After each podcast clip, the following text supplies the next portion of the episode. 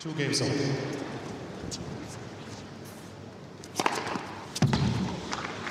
Tequila.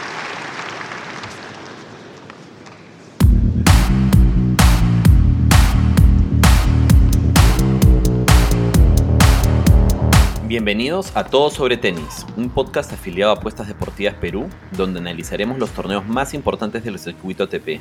Encontrarán entrevistas con tenistas profesionales y sobre todo les contaré algunas anécdotas mías y recomendaciones de apuestas para los partidos más importantes de la semana.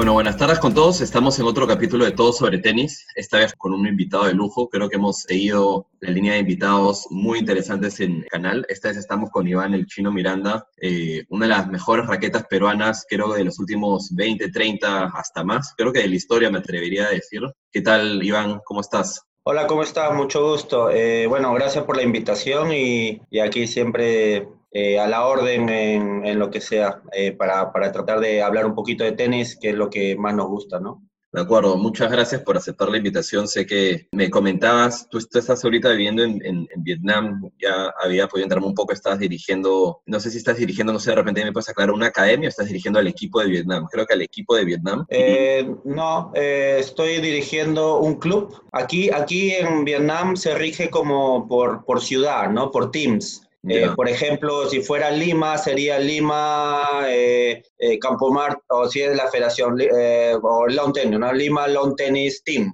por ejemplo, ¿no? Eh, hay otros que tienen algún sponsor de alguna constructora, como Haidang Team, o hay otros que son de otras ciudades, Da Nang, Hanoi, eh, Benjung, o, o sea, son por ciudades y en cada ciudad el gobierno los apoya, el gobierno le da una subvención más lo que ellos puedan conseguir con sponsor. Entonces, eh, tienen unos recursos como para poder ayudar a sus deportistas, ¿no? Claro. ¿Y cómo se dio esta oportunidad? ¿Tú tienes eh, algún pasado relacionado a Vietnam o cómo se dio la, la oportunidad de estar, de estar por ahí entrenando?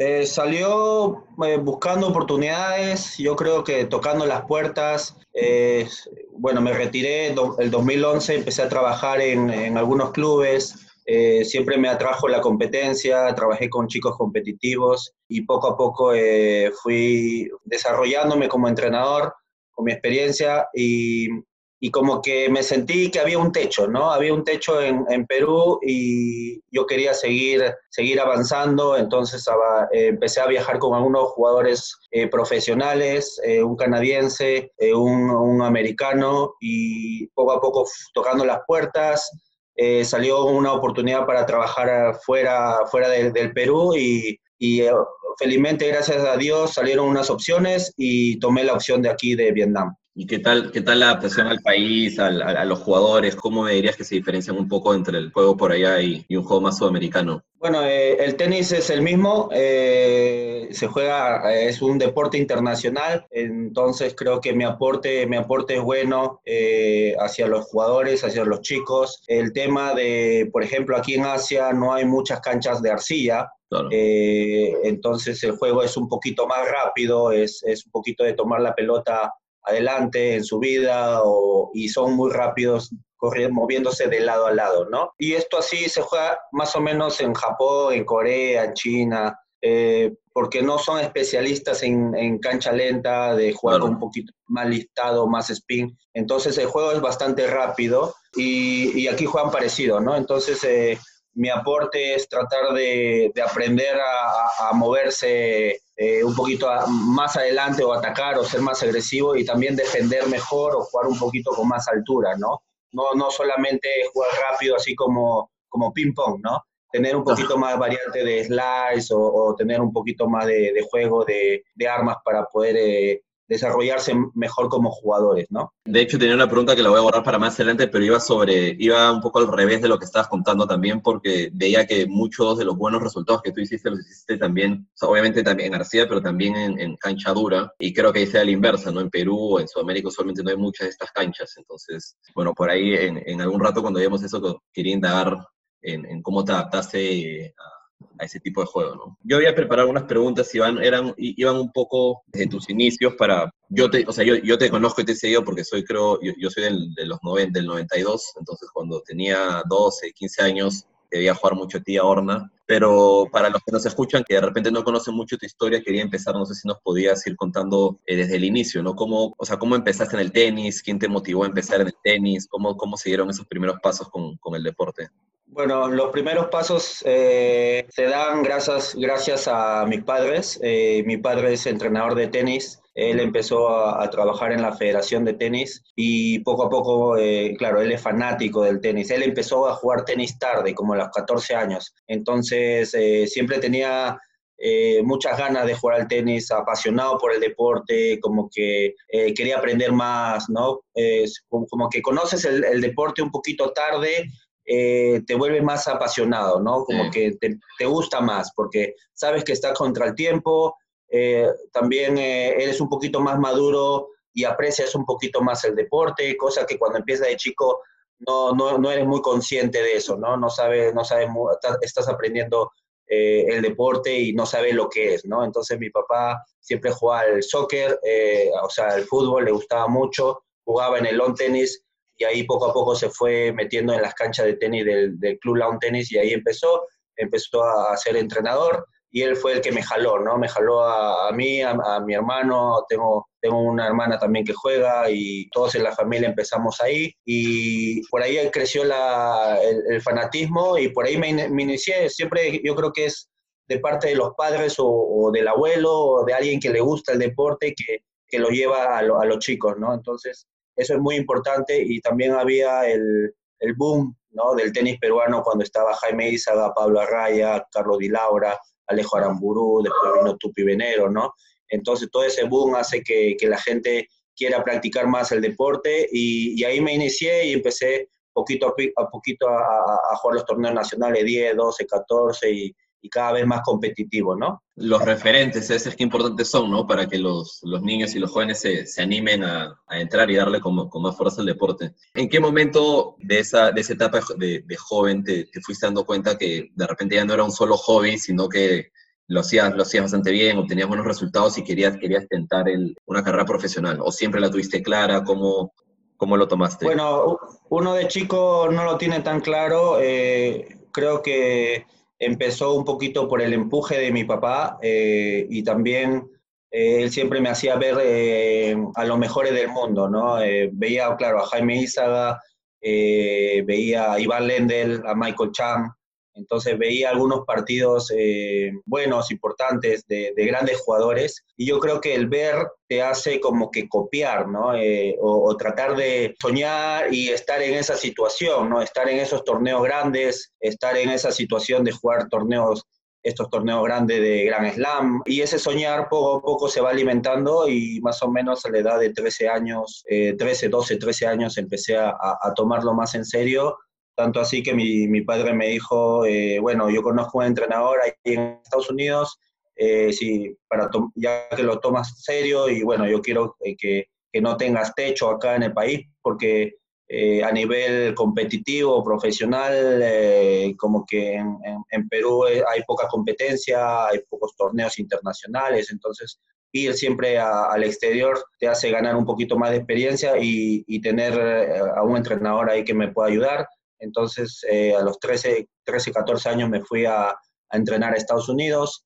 Eh, lo bueno que mi padre no fue celoso de, retenerme y tenerme solamente en el país. Él me decía, no, que tú tienes que, que, volar, ¿no? Los chicos tienen que volar y te tienes que ir a, a mejorar tu, tu tenis. Eh, y tu deporte que te gusta, ¿no? Entonces ahí tuve la oportunidad de, de, un tío que me ayudó en Estados Unidos donde podía quedarme y no tener ningún gasto adicional porque es bastante caro, eh, eh, era bastante caro en ese tiempo y yo no tenía los, eh, los recursos en esos momentos. Eh, y, y, ya, y poco a poco fui volviéndome más competitivo y tuve un, un logro importante que fue finalista sudamericano y ese logro importante me ayudó a seguir, ¿no? Siempre tienes que, que o, o, o el, el, seguir va acompañando, va acompañado de algunos logros, ¿no? Si tienes algunos logros, eh, te sigues motivado o estás enganchado todavía como para seguir por ese camino, ¿no? Cosa que si no tienes ningún logro tendrás que ser muy, muy fuerte de cabeza o te tendría que gustar mucho el deporte para seguir, ¿no? Entonces, estos, estos, pequeños logros me fue enganchando, después eh, con Lucho Horna fuimos de la mano, había un nivel bastante competitivo, había como 10 jugadores de, que eran un año mayor que nosotros y, y, nos ganaban en ese tiempo. Entonces, si tienes jugadores que te ganan, uno, uno eh, va alimentando esa competencia de querer ganar, querer superar, querer trabajar más duro para poder, poder superar a estos jugadores y, y era muy, un, un buen ambiente eh, en esos tiempos donde era una, había bastante competencia, había, así, había un interclubes, me acuerdo que habían interclubes de, por ejemplo, el bosque contra el lawn tennis, eh, los incas contra el golf. Eh. Entonces, estos, estos interclubes me, gustaron, me, me, gustaron mucho ya que no es tan individual, ¿no? Como que vas un equipo, vas eh, trata de jugar, eh, trata de aportar, ¿no? Trata de aportar tu, tus singles, un punto, después si ganas el singles 2, ya la eliminatoria queda definida y, y así e, esa competencia te alimenta como para, para seguir y, querer más. Entonces el tenis para mí es como que tienes que trabajar para superar barreras o superar eh, jugadores que te vienen ganando eh, o querer eh, superar eh, rondas, por ejemplo, perdidas en quali, tratar de pasar la quali, tratar de llegar a un cuarto de final, tratar de hacer una final.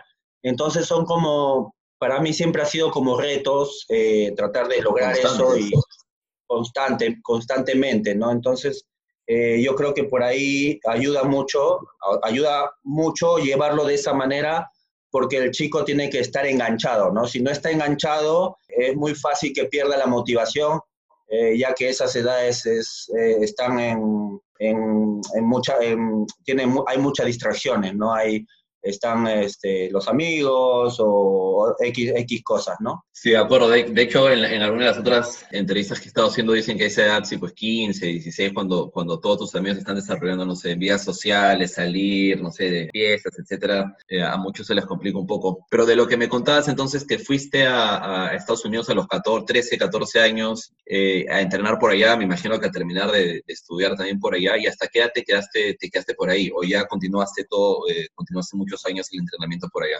Mm, me quedé más o menos ocho meses eh, o un año máximo, no me acuerdo bien eh, el tiempo que me quedé. Después regresé al Perú a seguir trabajando. Fue, fue por un periodo nada más. Ah, okay. eh, y en ese periodo estuve, había un, un buen grupito de, de, jugadores, estaba Fernando González, que era número uno o dos del mundo en 14 años, estaba Carlos González, que era el número dos de Sudamérica, eh, Lucho Horna era el número uno de Sudamérica y después había un alemán, entonces había, éramos como cuatro o cinco jugadores muy buenos que poco a poco la competencia eh, se fue incrementando, ¿no? Yo creo que si creas un, buen grupo de, entrenamiento, de, de jugadores, eh, la competencia es intensa, el nivel es parejo, entonces poco a poco como que te vas empujando eh, los unos a los otros, ¿no? Eh, eh, claro. Y eso me ayudó bastante. Después ya regresando al país, eh, volví con mis entrenamientos ahí con, con, mi padre y con algunos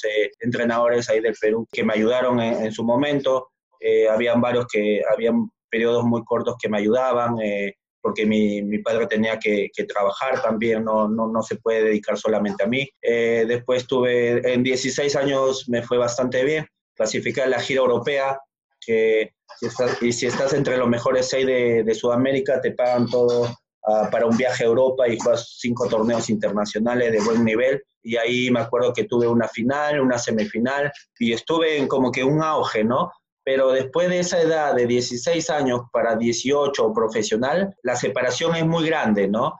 Eh, no, tiene, no tienes esas recompensas como te hablaba antes de, de, los 14 o 12 años o 10 años, porque el nivel es más exigente, estás compitiendo con más jugadores, el nivel es ya internacional, estás con el ranking mundial, junior, claro. eh, entonces empieza bastante alejado y, y, no hay esa recompensa de ganar.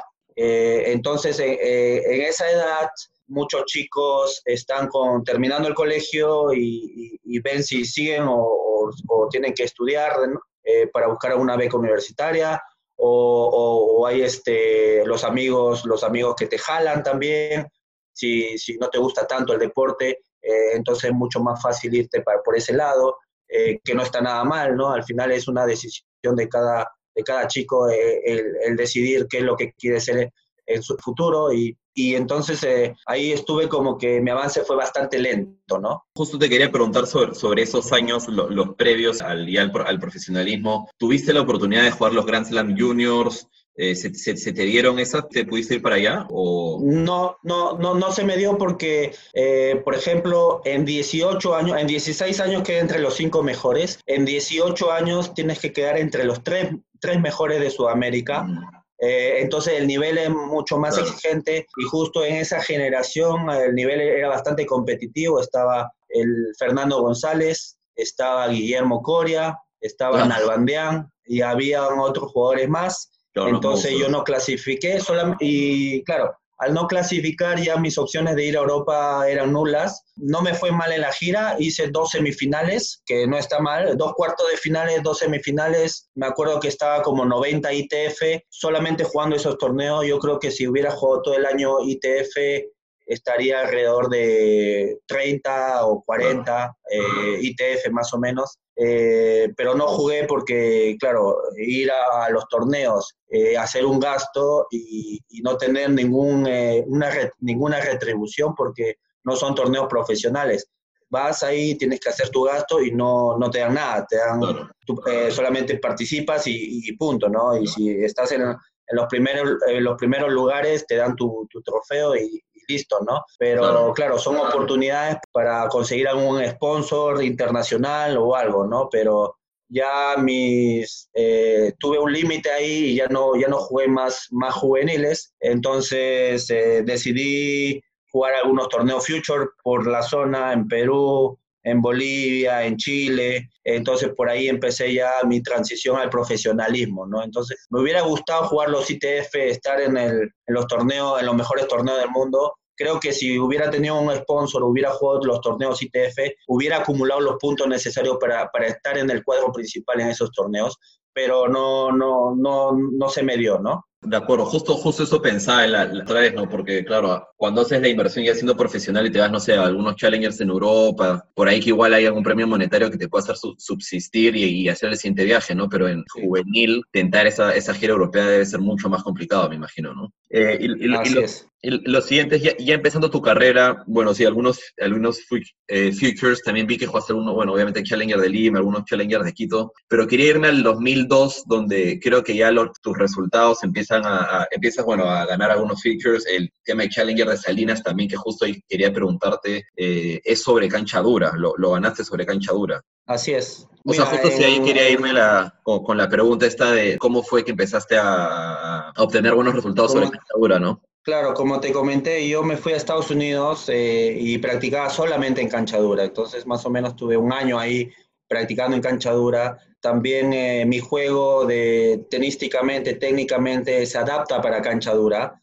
Eh, mi juego en general es más para cancha dura que en arcilla, pero en, ese tiempo yo no lo tenía tan claro. Claro, ahora como entrenador lo tengo clarísimo. Eh, debía haber competido, por decirte, un 70% en cancha dura y un 30% en arcilla. Entonces mi resultado se dio. Y en ese tiempo fui avanzando eh, más o menos en mi, con 19 años me acuerdo que mi tenía, estaba 800 ATP, entonces yo me ponía metas cada año, ¿no?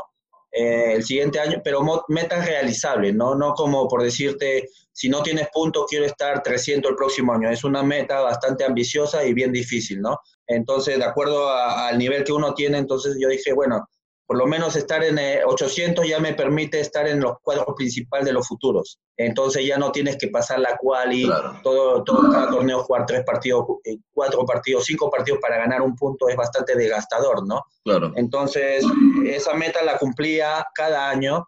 Primer año de profesional 800, el segundo año dije voy a estar 500, lo logré estar 500, el tercer año dije voy a estar 300, eh, logré estar 300, después el siguiente año voy a estar entre los 200, estuve entre los 200, eh, y después de ahí me, me, apresuré un poquito por desconocimiento, dije, eh, bueno, el próximo año quiero estar top 100. Claro, salto. Eh, Bueno, pero a ver, antes de esto, en el 2002, me acuerdo que antes de jugar el Challenger de Salinas, estaba jugando más futuros, ¿no? Entonces no intentaba los Challenger porque eres más costoso. Entonces los futuros ya estabas cuadro principal y te daba algún premio monetario donde podías, pagar el, pasaje o, o, algunas noches de, de, hotel, ¿no? Entonces, eh, e, era tan, el avance era tan lento que un poquito como que andaba desanimado y un poquito frustrado, que llegó un momento, dije que, bueno, este Challenger, este es mi último torneo, si no me va bien acá, ya dejaré el tenis. ¿En qué año Entonces, fue eso, más o menos? 2002, 2002, justo antes de ganar el Challenger de Salinas. Ah. Eh, pero es un poquito por desconocimiento y por querer eh, hacer las cosas rápido o tener resultados rápido, cosa que en el tenis es bastante difícil. El tenis eh, son avances muy lentos, ¿no? Entonces dije estar 380, creo que estaba, no me sentía, o sea, no está mal estar 380 con 22 años, más o, más o menos, 21 años. entonces dije, bueno, este es mi último torneo y, y como que me, me ayudó a, a, poner, ponerme más como que una fecha límite, ¿no? Es ahora o nunca, ¿no? Entonces, eh, ese torneo eh, lo, lo, lo, lo, jugué a, a, dejar todo en la todo. cancha, a, claro. todo. O sea, era mi, yo mentalmente dije, este es mi último torneo, ¿lo hago acá o, o ya fue, ¿no? Porque eh, es bastante sacrificado estar viajando eh, sin, sin, ningún recurso o apoyo económico. Eh, por ejemplo, a Bolivia me iba un avión de Lima a Puno, de ahí me iba por, por claro. el desaguadero con en bus y después nos quedamos en los hoteles más baratos, entonces ese, esa transición no era tan bonita, ¿no? Entonces, pero eh, es un sacrificio que si te gusta tanto el deporte, vale la pena, ¿no? Eh, pero yo quería más, ¿no? En ese tiempo quería más y gracias a Dios se me dio el resultado y gané el torneo y seguí avanzando. Eh, después terminé el año como 180 ese 2002, que tenía 22 años, y después de ahí me, me, vieron jugar en un torneo Challenger en Brasil, habían justo en esa época, habían varios torneos Challengers, y ya desde ganar el, el Challenger de Salina, ya empecé a jugar puros Challengers. Claro. Ya el nivel futuro ya lo había pasado. Solamente jugué Challengers, ya estaba como 180. Eh, algunas, algunas personas me vieron ahí en Brasil que mi, mi tenis le gustó y, y hice una pretemporada en Brasil, en Río de Janeiro, con Fernando Melilleni, que estaba a 50 del mundo, con Flavio Zareta, que estaba a 90 del mundo, estaba yo, habían dos entrenadores que era el Bebe Pérez, un buen, muy buen entrenador, Joao Suech, que es el, era, eh, bueno, es el capitán de Copa Davis de Brasil, y había un preparador físico. Entonces el entrenamiento era mucho mejor y el destaque ahí como que eh, de ahí hice el salto, ¿no? De ahí me senté, mejoré mucho mi nivel tenístico, ya que como te había comentado, si hay un buen grupo competitivo donde todos se empujan y tienes buenos profesionales alrededor, eh, sí o sí mejora tu nivel. Entonces ahí ya fue el 2003 que fue bastante bueno, ¿no? De hecho, que tenía un momento del 2002 que estuve viendo. Ese año también jugaste Roland Garros, pasaste la quali y le ganaste sí. la quali a Horna, ¿no? Me imagino que ni siquiera sé este dato no lo tengo, pero ni siquiera sé si es que había otro partido entre peruanos en Roland Garros antes. No sé si, no sé si tú tienes esa, mm, ese momento. No, no creo, no creo que haya pasado justo, justo antes del partido. Lucho me dice, no lo puedo creer. Eh, claro. O sea, solamente dos peruanos jugando al tenis y nos toca en primera vuelta en un torneo importante. ¿no? Él no claro. lo podía creer. Eh, y bueno, se dio y, y, bueno, ese partido gané el primer set y él estuvo un poquito mal, lesionado, sí. se retiró, pero él después de ese partido creo que ganó dos, challenge, dos challengers o tres challengers y, y, y, de ahí se metió. Él se metió gracias a esos torneos. Pero es muy, muy linda experiencia ahí estar en, el, en un gran slam, haberlo soñado esto desde chiquito, como te comenté, ¿no? Desde, que, desde mis inicios de, cuando empecé a jugar al tenis eh, y veía estos torneos importantes, ¿no? Claro. Entonces, ese 2000 año, sí, o sea, veía los resultados, claro, el, el, Challenger de Salinas, también la final esta, creo, del Challenger que dices en Brasil, me imagino que fue el de Gramado, creo que se llamaba, ¿no? Y bueno, ya 2003, puros Challengers, que hiciste de nuevo final en Salinas, ¿no? Como que Salinas sí. se cambió, porque ahí lo volviste a ganar más adelante, creo, ¿no? Como por el 2008, 2009. Así es, así es. tanta fiesta con Salinas? ¿O simplemente... Sí, se me sentí, era cancha dura y, y, me iba confiado porque sabía que normalmente los sudamericanos no juegan bien en cancha dura, ¿no? Claro. Entonces me iba con algo más de confianza ahí siempre. Y al ser cerca de Lima, como que me iba eh, con poco tiempo, o sabía que el viaje no era tan largo, eh, administraba mejor el, tema del viaje, el desgaste no era mucho, eh, ahí tenía amigos, conocidos, entonces te sentías como que, como si fuera Lima, me sentía, me sentía como en Lima y justo ahí dije, acá me siento como en casa y, y esa sensación como que la mantenía, ¿no? Oh, qué bien se siente acá, eh, eh, la comida, estar en el club, gente conocida, el entorno, no hablar el mismo idioma también, ¿no? Eh, es chévere, es bueno, te hace sentir muy bien. Y la parte emocional en el tenis es muy importante, ya que si te sientes bien, puedes jugar con más energía, puedes jugar con inspiración, entonces jugar un poquito más inspirado, ¿no? Ahí ese 2003 también veía que en, Acapulco tuviste un buen resultado en cuartos de final y bueno, seguiste jugando Challengers. ¿Qué crees que te faltó, o sea, para dar ese como pasito extra? Porque, porque veo que de ahí, claro, también jugaste Wimbledon, jugaste US Open, etcétera, pero no vi, no pude ver al menos como en el registro muchos torneos ATP, ¿no? O sea, ni, ni, siquiera eh, algunas qualis de ATPs, eran full challengers, las qualis de los, de, los Grand Slams, pero encontré como ese vacío, bueno, donde vi Acapulco, ¿no? Pero eh, y Buenos Aires, me parece también. Pero, ¿qué faltó para, para ese siguiente paso de, de tentar luego las cuales? Justo estaba eh, avanzando, eh, yo creo que debía arriesgar un poquito más en los torneos ATP, jugar los torneos grandes, jugar con estos jugadores buenos, muy buenos, ¿no? ya que el nivel Challenger es jugadores buenos, con estos jugadores muy buenos, sí, yo creo que si juegas más seguido con ellos ya ya te, como que es parte de, tu nivel, ¿no? Ya te acostumbras a, a la velocidad de juego. Eh, pero la, la, diferencia, por ejemplo, que yo tuve unos picos muy buenos en Acapulco, me acuerdo que en Newport, en Graz, hice cuarto de final, otro ATP también. Eh, estaba ahí, el nivel estaba ahí, eh, ganaba muy buenos jugadores, le gané a Benetiu, me acuerdo, 6-1, 6-0.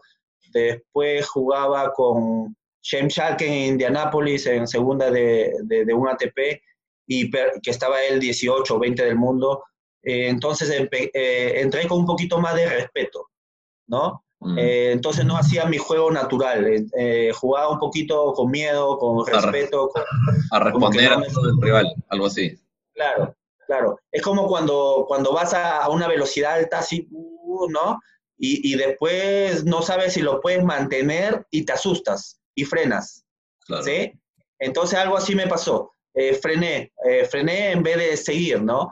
Eh, bueno, ahora lo sé como entrenador, ahora sé toda la experiencia esta que la tengo, pero en su momento estaba, estaba viajando bastante solo. Bueno, el, el, entrenador brasilero me ayudó mucho, fue, me ayudó como que cinco meses más, pero después estuve solo. Y, y yo creo que si hubiera tenido un, un grupo de trabajo atrás mío, eh, lo hubiera superado, eh, hubiera arriesgado un poquito a, o los recursos para arriesgar un poquito a jugar estos torneos más importantes.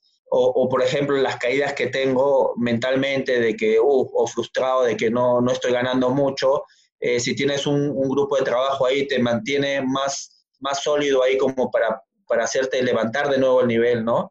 Entonces, como estaba solo, después vino mi bajón y me fui hasta abajo.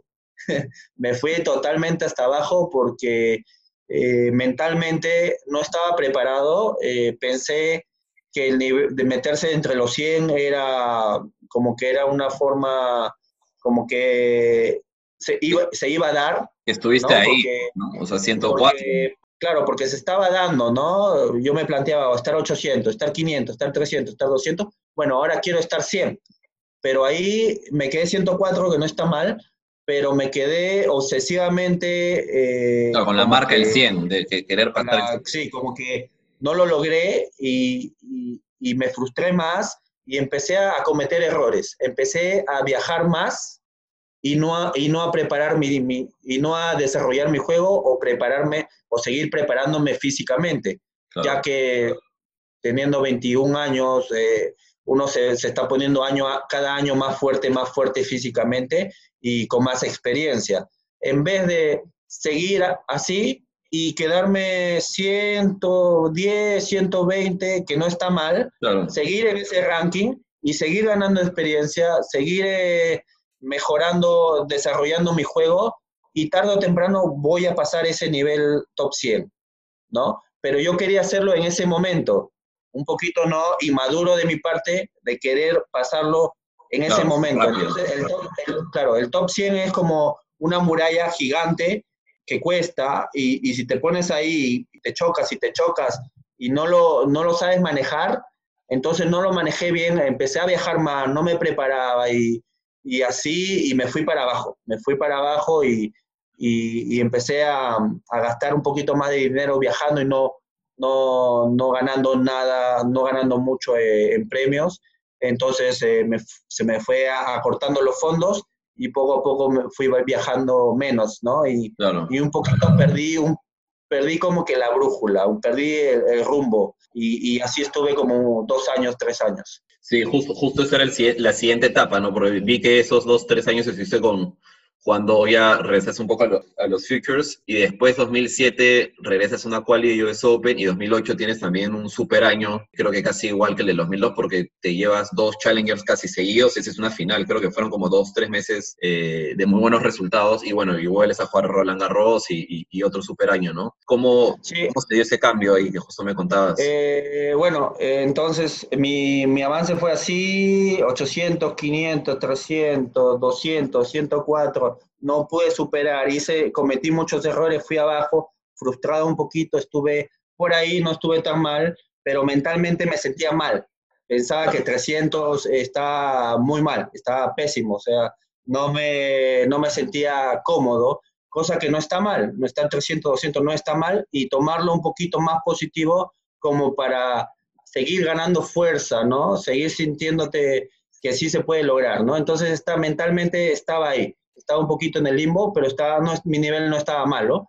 Eh, después dije, así no puede estar, y en el 2006 dije, bueno, o paro, me dedico a otra cosa o, o qué es lo que hago, ¿no? Entonces como que me, puse mi límite, dejé de jugar un mes o dos, dos meses, y después de haber jugado dos meses, eh, las ganas te vuelven de nuevo. Si toda la vida, de los ocho años, he jugado tenis toda mi vida, entonces empiezan los deseos, las ganas claro. de querer hacer las cosas mejor, de, de trabajar más fuerte, de, de, seguir luchándola. Entonces todo, toda esta alimentación, toda esta energía buena de querer eh, seguir insistiendo, seguir, eh, querer estar entre los mejores, eh, me, me, di una, una, oportunidad más y empecé a trabajar mejor, a entrenar mejor. Y ahí a finales del 2006 gané unos unos futuros, dos futuros sí. en Chile, y ahí empezó de nuevo mi repunte, ya estaba ahí volviendo al nivel. Eh, después ese 2007, que fue bastante bueno, clasificamos al Grupo Mundial, y ya el 2008 estaba todo en su vida, ese 2008, eh, la pretemporada no la hice tan bien, me hubiera gustado hacerla mejor. Pensé que por haber logrado Grupo Mundial, las cosas iban a venir, ¿no? Como que iban a venir sponsors, iba a venir un, un, mejor sitio donde trabajar o donde entrenar, pero nada vino. Nada no vino. Vino. No vino nada, no vino nada. Entonces, este, al no venir nada, mi preparación fue normal, pero me planteé, dije, bueno, el próximo año eh, yo juego bien en los torneos donde me siento a gusto, ¿no? Eh, Salinas o en Estados Unidos, en, en cancha de arcilla en Estados Unidos, porque sé que los americanos no juegan bien en cancha claro. de arcilla, eh, pero es una arcilla verde que se llama Hard True. Eh, entonces, estos torneos me, me tenía mucha fe. Eh, y fui a estos torneos, eh, fui al, al ATP de Viña, perdí en última o en última de quali, creo, con Granolers.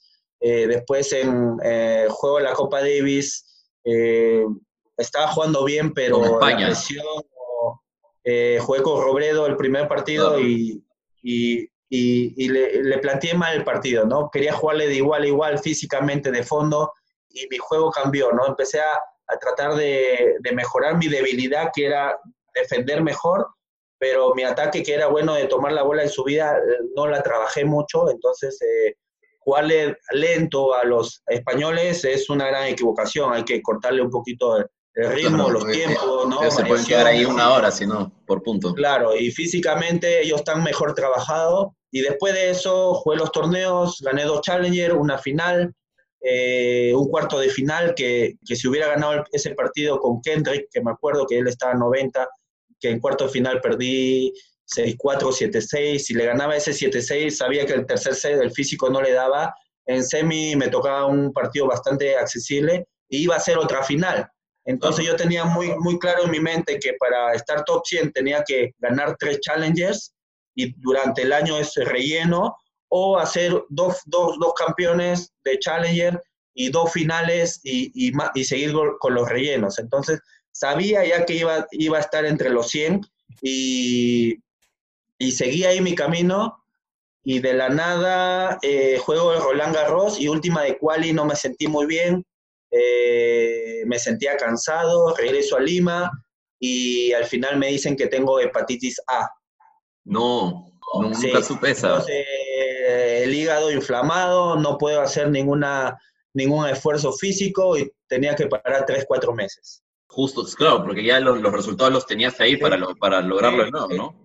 Con estaba, la... ciento, estaba 170 y no defendía nada. Claro, pero claro. nada, o sea, si me iba mal, si me iba mal, terminaba 110. Si me iba más o menos, terminaba 90. Si me iba bien, 80, 70. O sea, claro. jugando los challengers nomás. O sea, sí o sí iba a estar entre los 100. Y eso es como que me vino ese martillo a la cabeza claro, más justo fuerte en el momento. Claro, en el momento justo. Sí, en el momento justo me vino un martillazo en la cabeza y frustradazo.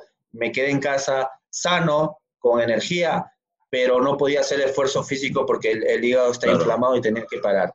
Y después vino la Copa Davis con Israel, que después de cuatro meses me preparé un mes y jugué eso, no jugué mal. Después jugué unos Challengers y para mi mala suerte, ese año, el siguiente año, eh, la ATP querían dar más puntos al, al, nivel Challenger o dar más puntos, porque los Grand Slam no me acuerdo si daban eh, mil puntos, pero lo doblaron, empezaron a dar dos mil puntos. Eh, en los torneos Challenger antes daban 50 puntos y, y querían dar como 85 puntos, ¿no? Claro. entonces, claro, querían subir, subir un poquito los puntajes de, de los torneos. la ATP lo que hizo fue simple, doblar el puntaje a todo el mundo. Ya. ¿Sí? Entonces todo el mundo tenía el doble de puntaje. Y, por ejemplo, me tocaba defender el torneo de Salinas por campeón que yo ganaba 50 puntos, el campeón te daba 80, pero yo tenía que defender 100.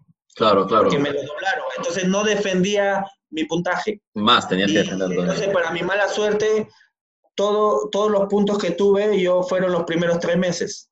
Claro. Entonces yo de, defendía todos, todos mis puntos los primeros tres meses y doblados. Eh, entonces imposible defenderlo. Y los que tuvieron suerte con este cambio fueron los que sacaron puntos a final de año. Claro. Porque teniendo los puntos a final de año, van a mantener su ranking todo el año. Claro. No lo pierden. Claro, no tiene ningún bajón. Pasó marzo y perdí mi ranking. Así, así de simple se me fue. Claro. Y todo el ranking. Increíble. O sea, dos martillazos, pum, pum. Y ya en, en esa época tenías, eh, estamos hablando de 2009 más o menos. Sí, ¿no? así es, 2009. Entonces ahí tuviste que regresar a, a, futuros un par de años más y... De ahí tuve que regresar a los futuros y ya cuando uno está así frustrado y, y, y negativo y que las cosas no le salen, empieza a tomar malas decisiones. Entonces eh, cambié de raqueta, me cambié a, a, una raqueta, a la raqueta Prince con unos agujeros que al inicio me, las, me sentía cómodo, pero después eh, eh, no podía jugar, me empecé a, se me vinieron fantasmas mentales que no, no podía meter el segundo saque, eh, no, podía, no podía competir, ya estaba con, con, miedo de no podía meter el segundo servicio porque empecé a eh, jugué un torneo en Quito en altura eh, y, y, con, esta, con esta raqueta le pegas y la bola sale bastante, entonces es bastante buena, pero con, porque tiene unos agujeros que la, el cordaje se mueve, entonces le pegaba de la misma manera y de repente la bola no avanzaba. Claro. Entonces, eh, eh, imagínate esa sensación en altura. Me gané esa sensación en altura queriendo hacer un segundo saque, de querer meter la pelota en cancha, entonces le jugaba, sacaba despacito y claro, la bola se iba igual, igual se iba out. Entonces, me sentía tan frustrado que no podía jugar. Quería meter el, servicio, poner la pelota adentro, pegándole despacito así y la bola se iba. Eh, claro, como para asegurar y se me iba. Entonces me vino ese, ese atrape mental que no, no lo pude superar y un atrape mental en el tenis te dura, te dura un buen tiempo. Lo tuve como tres meses, seis meses.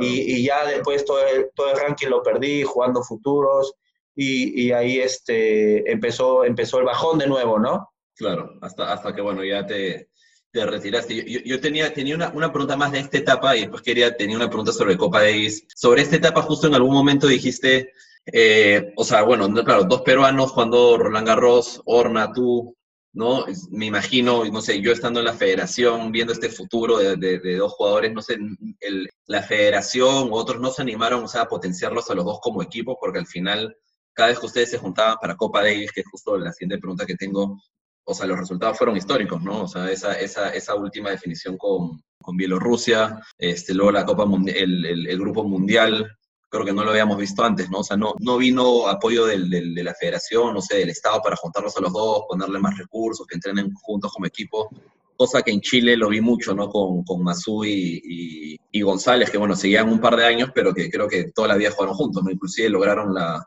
la medalla esta olímpica, bueno, y unos resultados también increíbles.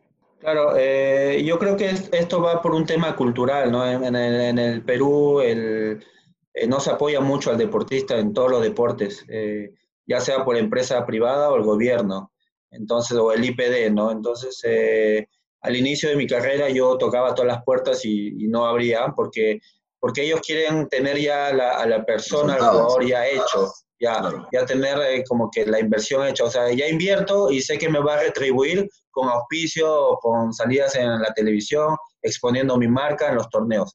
Entonces, eh, eso no pasa. Tienes que, que apoyar a, los proyectos, apoyar al potencial, eh, a los futuros proyectos, y no hay una, una ley del deporte o una ley que, que, ayude a este, a este, por este lado, ¿no? A, los deportistas. Y en el tenis, al ser un nivel internacional o, tener logros internacionales, tienes que tener unos logros internacionales bastante altos como para que tu marca se exponga en, grandes canales como ESPN o Fox. Eh, tienes que ser muy bueno, ¿no? Para que tu marca se, pone, se exponga ahí. Pero, y, y en Perú los torneos eh, nacionales no lo televisan, entonces las marcas no se pueden exponer. Eh, entonces no hay una retribución, ¿no? O sea, cualquier marca que quiera apoyar, eh, apoya a un proyecto, pero no, no, no retribuye, ¿no? Claro. Entonces yo creo que si crean un, un, nivel de competencia a nivel nacional, cadena abierta, eh, entonces creo que más sponsors estarían a, a, con, más abiertos a querer ayudar porque su marca se va a exponer, ¿no? Como que hacer una liga nacional de tenis o, algo así, son ideas nada más, pero el problema que tuve fue ese, que no, no las marcas no podían exponer el producto. Entonces, eh, eh, en esa época no, no, se pudo conseguir mucho auspicio, la federación tampoco. Eh, yo creo que también hay un poquito de desconocimiento ¿no? en las federaciones. Creo que ellos han tratado de hacer lo mejor posible, pero, pero no, no, no, yo creo que no saben cómo, cómo llevar un, un, proyecto eh, de, de, futuros de una proyección a nivel profesional en el tenis, ¿no? Eh, si, si, tú me dices, más o menos yo tengo una idea, pero preguntas a alguien ahí en, en, en, cualquier lado y no tienen idea cómo hacerlo. Entonces, yo creo que se tienen que informar o preguntar a las personas que, que han pasado por esa etapa o, o, ver a otras federaciones cómo manejan es, esa transición de, de junior a profesional para que puedan apoyar, ¿no? entonces, eh, y buscar los recursos. Claro. Cosa que, como dices tú, en Chile se dio porque justo vieron estos dos potenciales, vino, vino la figura primero que era Marcelo Ríos y claro. después vinieron este potencial para ayudar. En nuestra época estaba Jaime Izaga, que era la figura, pero la brecha era bastante larga, ¿no? Era, es como 10 años de diferencia, creo. Eh, la de Ríos era 4 años nada más. Entonces, eh, no se dio, no se dio. Y, por ejemplo, en, en Colombia, eh, Colsanitas apoyó mucho. Sí, acaba y, el, Fara. Sí, claro. apoyaron 20, 30 años con este auspicio. No es que solamente apoyaron dos años y a ver si ya tengo alguna figura tenística. Eso no va a pasar. Para sacar una figura tenística puede pasar cuatro años, cinco años, 10 años, 20 años o 30 años. No se sabe. En, Colombia, ¿qué, les tomó? 15, 20 años les ha tomado para sacar estos jugadores que se han metido dos jugadores top 100 y, y los mejores doblistas del mundo. ¿no? Pero ha sido un, apoyo constante eh, de la empresa creyendo este proyecto, ¿no? Eh, y como te mencionaba, entonces eso en, el Perú, eh, esa idea no la tienen tan clara, ¿no? De hecho, cuando ellos van a su primer Grand Slam, en todas las conferencias de prensa, en todas las entrevistas, están con su, con su chompa, con sus colsanitas, su gorra colsanitas, súper agradecidos, ¿no? Sí, sí, sí, sí. me, sorprendió mucho lo que dijiste, ¿no? Que después, bueno, del, del, gran logro creo que hemos tenido como tenis en el Perú, que fue clasificar al grupo mundial, no hayan venido, bueno, los auspicios o, o, las mejoras o mayor visibilidad, ¿no? Eso, eso me, me, ha, me ha sorprendido mucho, creo. Justo mi, mi siguiente pregunta llega relacionada a la Copa Davis. Más que pregunta este, o sea, pedirte que nos cuentes, creo, un poco de, justamente esa, esa, esa, etapa final, porque, o sea, obviamente ha llegado a, a jugar con Bielorrusia para clasificar trajo varias series antes, ¿no? Que, tuvieron que ganar y, e ir pasando. Pero la de Bielorrusia creo que es una de las que yo más recuerdo con, con más emoción, con más creo nerviosismo también, ¿no? Como partidos, a, partidos bastante largos, de, de idas y vueltas. ¿Cómo lo viviste tú ahí en ese equipo? ¿no? Ganaste tu punto también. ¿Qué nos puedes, qué más info nos puedes contar de ese momento? Bueno, es una, una gran, un gran recuerdo que lo tengo ahí, eh, eh, tener como que todo en conjunto, ¿no? Jaime Izaga de capitán, a, un jugador que lo ha admirado de bastante de, bastante de, chiquito, eh, que uno siempre practicaba su revés a una mano, o sea, yo creo que Lucho y yo hemos, hemos empezado ese revés a una mano gracias a él, eh, jugaba con las raquetas que él usaba, la, las Yonex, eh, tenerlo ahí en la silla, Tupi Venero que ayudó, estaba Percy Percy Suazo que, que, siempre está ayudando en, en, la, en, la, parte de fisioterapia, eh, tenerlo a Lucho de, de, compañero de tantos años, tantas batallas desde chico, desde los 10 años que juego con él, eh, de tener este sueño junto de, ir a, a, los mundiales. Hemos ido al mundial de 14 años juntos, hemos quedado novenos en el mundo, hemos ido al mundial de 16 años en Suiza, quedamos sextos. Hemos ido al Mundial del Sunshine Cup en Estados Unidos, hemos quedado octavos y ahora hacerlo en profesional ¿no? El grupo mundial, bueno, quedamos entre los 16 eh, jugadores porque perdimos en primera vuelta, pero estuvimos en el grupo mundial, ¿no? Entonces eh, es una satisfacción de, de, años, de años de trabajo y, ese partido me preparé bastante bien gracias a, al grupo, gracias al equipo de trabajo, a Jaime que, me empujó bastante, eh, de tratar de, plantearle, de, bajarle la bola en, todo momento a Max Mirny porque él es un jugador que, que, le gusta ir a la red. Entonces, cada tiro que tenía tenía que bajarle la bola para que me la pueda levantar y poder pasarlo de segunda. Entonces, todo eso se trabajó.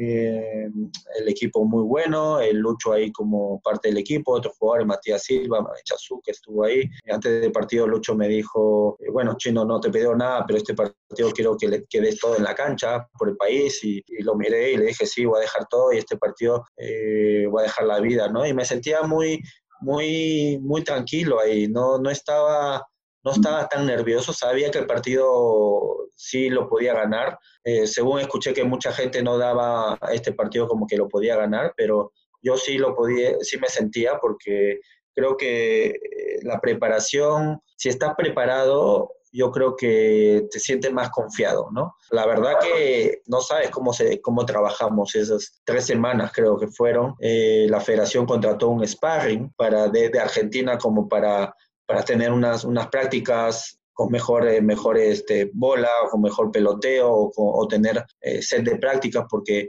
siempre jugar con Lucho, eh, ya sabemos cómo jugamos, no hay, no, no hay nada nuevo, no hay nada, nada, nada nuevo no hay ningún este, reto de, de, cómo solucionar el partido, ya nos conocemos. Entonces, eh, con este sparring ayudó mucho y, ganar ese partido fue, fue increíble. Pero lo, al final, cuando, cuando Lucho gana el torneo, oh, perdón, gana Maximiliano en el último punto, que, que estaba ahí, el partido estaba bien dudoso porque era un tiebreak el cuarto set. Eh, yo estaba desesperado en, en, en, la cancha viendo el partido y la verdad que, que decía que que lo gane porque yo ya no, no, podía, no podía entrar a la cancha, estaba tan, tan tenso que si Lucho, por, por decirte, perdía ese partido, yo no me podía mover en la cancha para definir el quinto punto porque yo ya me sentía como que relajado de haber dado mi punto, aportado mi punto eh, y un poco preocupado, uy, ahora tengo que jugar si Lucho pierde o si gana, eh, salimos a correr a la cancha a felicitarlo,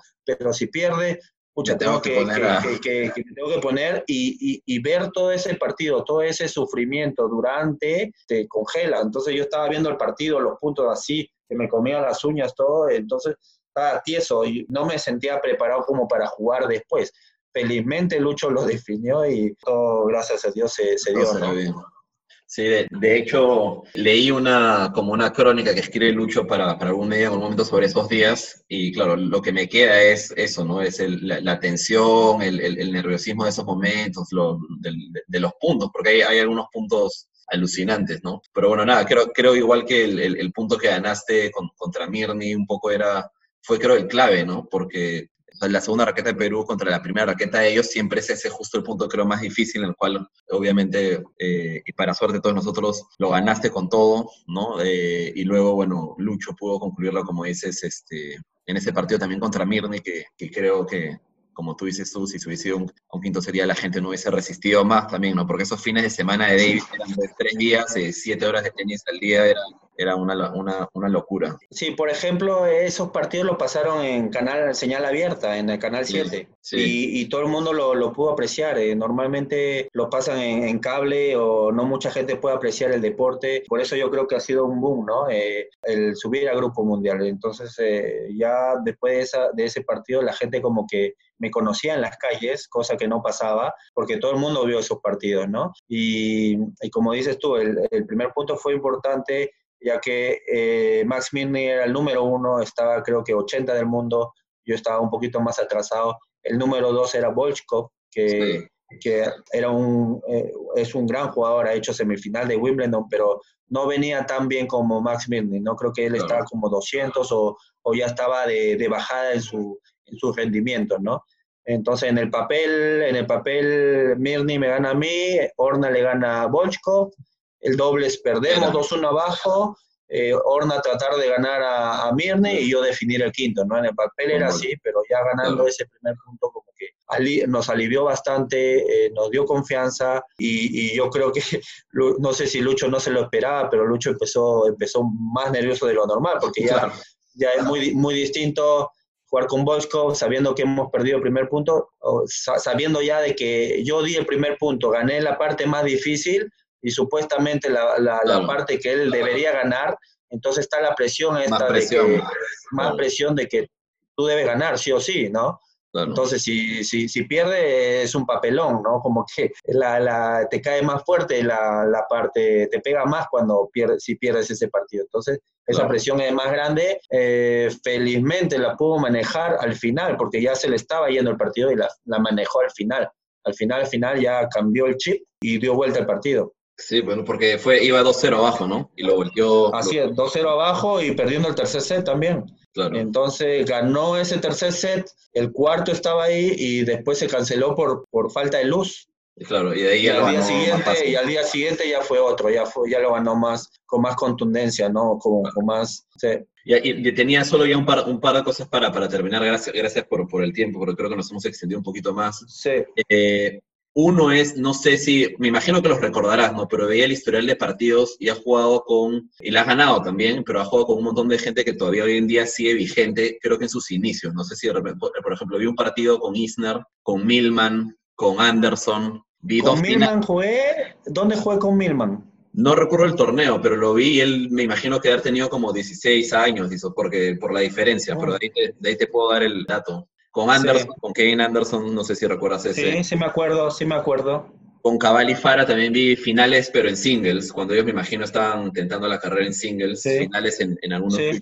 Con Nishikori, sí. dos veces. Sí, tres veces. ¿Tres veces? Tres veces. ¿Le ganaste las tres, creo, o no? Las, las, tres, las tres veces le gané, sí, las tres veces. Y esas. Y bueno, ahí, bueno, con, con eh, Zverev, pero el hermano mayor, ¿no? Con Misha y Manarino, algunos. Bueno, Cuarten sí, una Manarino. generación, ¿no? Pero esto, tanto de hoy. Benetú. Eh, Benetó. Benetó. Eh, Tursunov, eh, sí, Lapenti, Nicolás Lapenti, le gané dos veces en torneo, cuando ya estaba de bajada, ¿no? Depende del tiempo que, que juegas con ellos. En, Salinas, creo, ¿no? Inclusive, él te ganó una y creo que tú le ganaste otra por ahí. Él me ganó en la Copa Davis, eh, cuando él era top ten.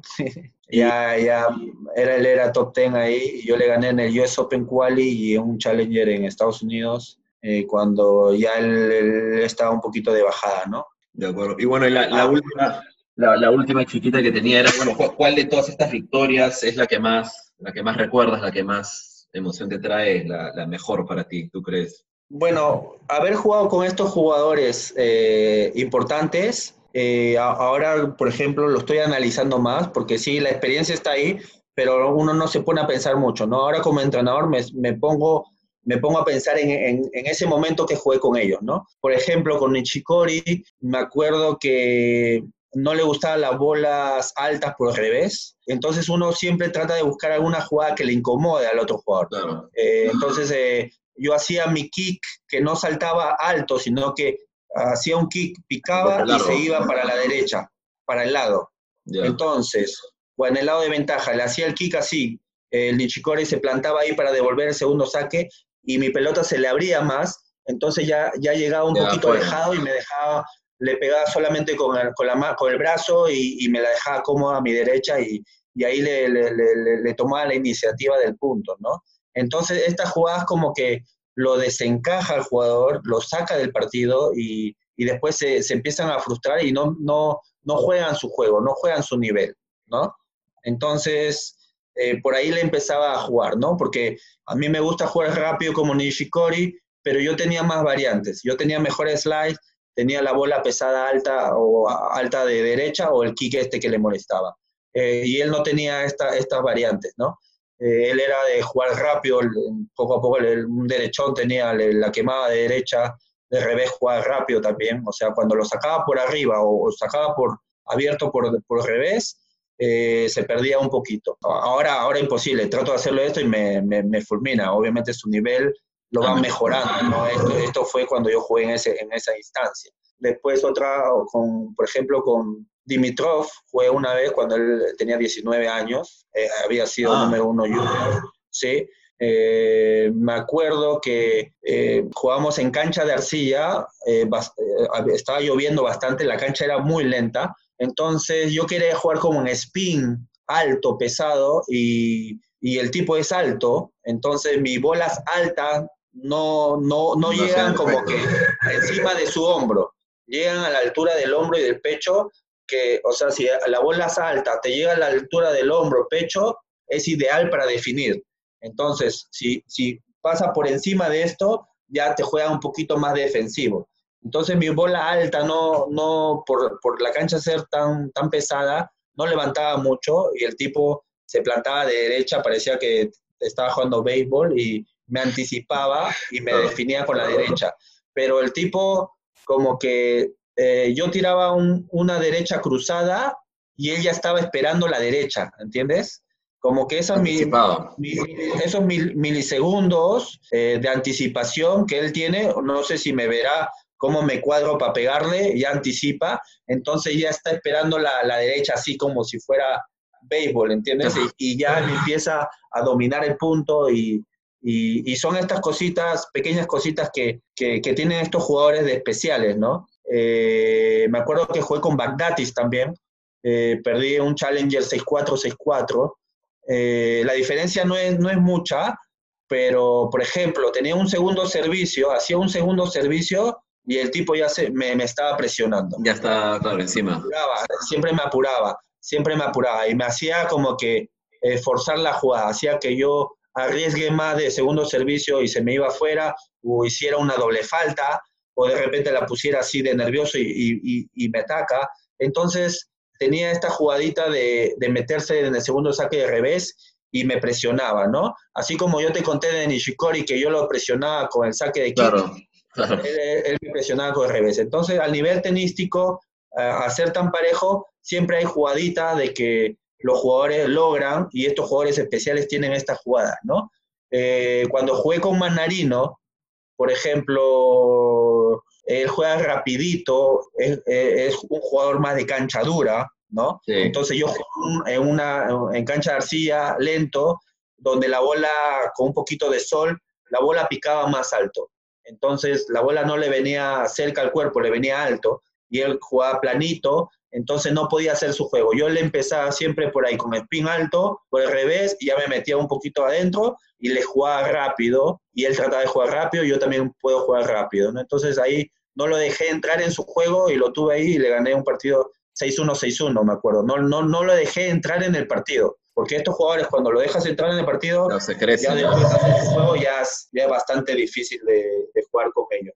Eh, entonces, estas cositas son las que, las que tengo de, de experiencia y, y trato de, de inculcar a, lo- a los chicos ya cuando lleguen a un nivel bueno, ¿no? Claro. Nada, Iván, agradezco, agradezco el tiempo, no- nos pasamos, como, como te dije, no, no iba a ser tan larga, pero creo que tienes un montón de, de- historia, ¿no? de conocimiento del, del- del deporte para, para transmitir. Yo tenía algunas más que creo que nos podríamos haber, haber todavía quedado más tiempo, pero no, ya es tarde por, por Vietnam y no, no quiero tomar más. Así que nada, agradezco mucho el tiempo y no sé si de repente tienes unas últimas palabras para, para los que nos vayan a escuchar. Bueno, gracias por, por la invitación, de, que, de querer saber eh, un poquito de, de mí. Eh, aquí estoy trabajando en, en lo que me gusta, tratar de desarrollar jugadores. Eh, aquí estoy a cargo de, de este club acá en Ho Chi Minh, tratando de formar unos jugadores y, y contento, contento haciendo lo que me gusta y, y- viendo estos proyectos de, de querer desarrollar jugadores a, a nivel de transición a profesional, ¿no? Que es lo que, lo que me quedé ahí en, me quedé a medias yo como jugador, entonces quiero tratar de, de terminarlo como entrenador. Claro. ¿sí? Entonces, como entrenador quiero terminar esta faceta y ya estar un poquito más, más libre y, y de cabeza y, y sentirme de que he hecho algo, ¿no? Eh, y, y bueno, y saludos a todos los, los fanáticos de- del tenis ahí en el Perú y cualquier cosa a la orden. Muchísimas gracias, Iván. Que te vaya bien y, y que estés bien. Un abrazo. Gracias, un abrazo. Cuídate. Chao, Gracias. chao.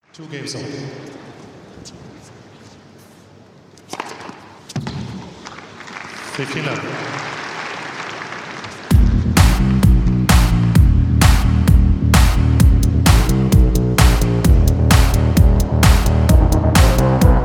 Gracias a todos por llegar hasta aquí y escuchar este capítulo de Todo sobre tenis. No se olviden de suscribirse por Spotify, Apple Podcast y seguirnos en Instagram.